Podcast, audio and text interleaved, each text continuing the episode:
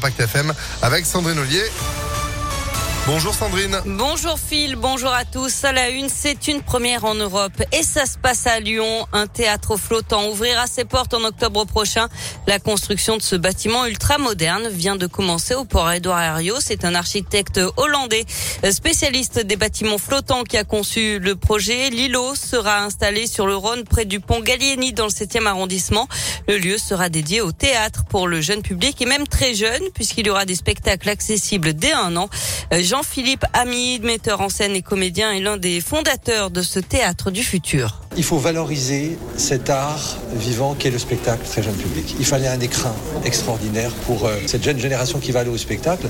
Elle va au spectacle aussi pour se construire. Donc il fallait quelque chose qui appelle le regard, qui est une attractivité. Et puis à l'intérieur, ça va être un espace très chaleureux, techniquement adapté pour le jeune public. C'est-à-dire qu'on a parlé d'une petite salle de 80 places, très cocooning, et puis un vrai théâtre de 250 places, une petite fosse d'orchestre aussi qui permettra de faire des formes musicales. Et euh, on aura un lieu de formation professionnelle mais aussi d'événements très dépaysants où on pourra associer le théâtre pour faire des événements uniques, hein, au-delà d'être sur un lieu très atypique. Et sera également un pôle de création régionale pour les artistes du théâtre jeune public. Le lieu sera ouvert toute l'année, y compris pendant les vacances.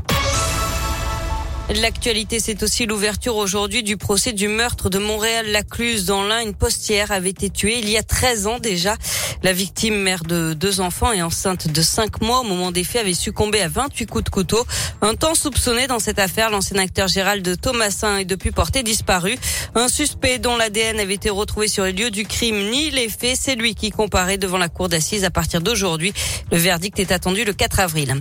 Un drame en montagne. Deux personnes sont décédées dans deux accidents accident de ski hier à Vaujany en Isère. En début d'après-midi, un homme de 50 ans a percuté la pile d'un pont. La victime était employée par la station mais n'était pas en service au moment des faits d'après France 3. Un peu plus tard, un autre skieur, un Belge d'une quarantaine d'années, a été victime d'un arrêt cardiaque sur les pistes. L'ouverture aujourd'hui d'un centre d'accueil pour la protection temporaire des déplacés ukrainiens. Il se situe à Villeurbanne.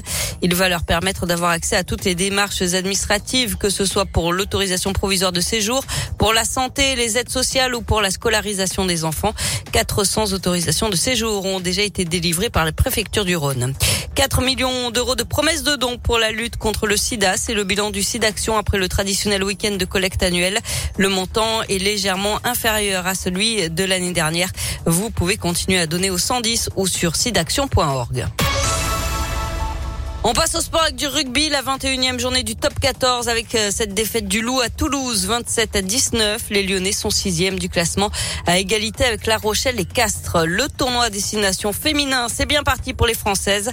Elles ont battu l'Italie 39 à 6 en ouverture. Et puis, dernier jour de la foire de Lyon. Aujourd'hui, une journée euh, dédiée à l'emploi et la solidarité avec un job dating organisé par Pôle emploi avec des offres dans les secteurs qui recrutent, mais également une collecte de sang exceptionnel. C'est donc à Eurexpo aujourd'hui. L'entrée est gratuite. 10h, 18h pour les horaires pour profiter de ce dernier jour de foire. Si ce n'est pas fait, allez-y. Si vous avez la chance de ne pas travailler aujourd'hui, hop, un petit tour à Eurexpo. Ensuite, fermeture des portes pour euh, ouvrir de nouveau le 7 avril et accueillir le salon de l'automobile. Là aussi, vous y serez grâce à Impact FM. Le détail dès maintenant sur notre site internet. Sandrine, merci beaucoup. On se retrouve à 10h. À tout à l'heure. Allez, 9h34. Météo Lyon.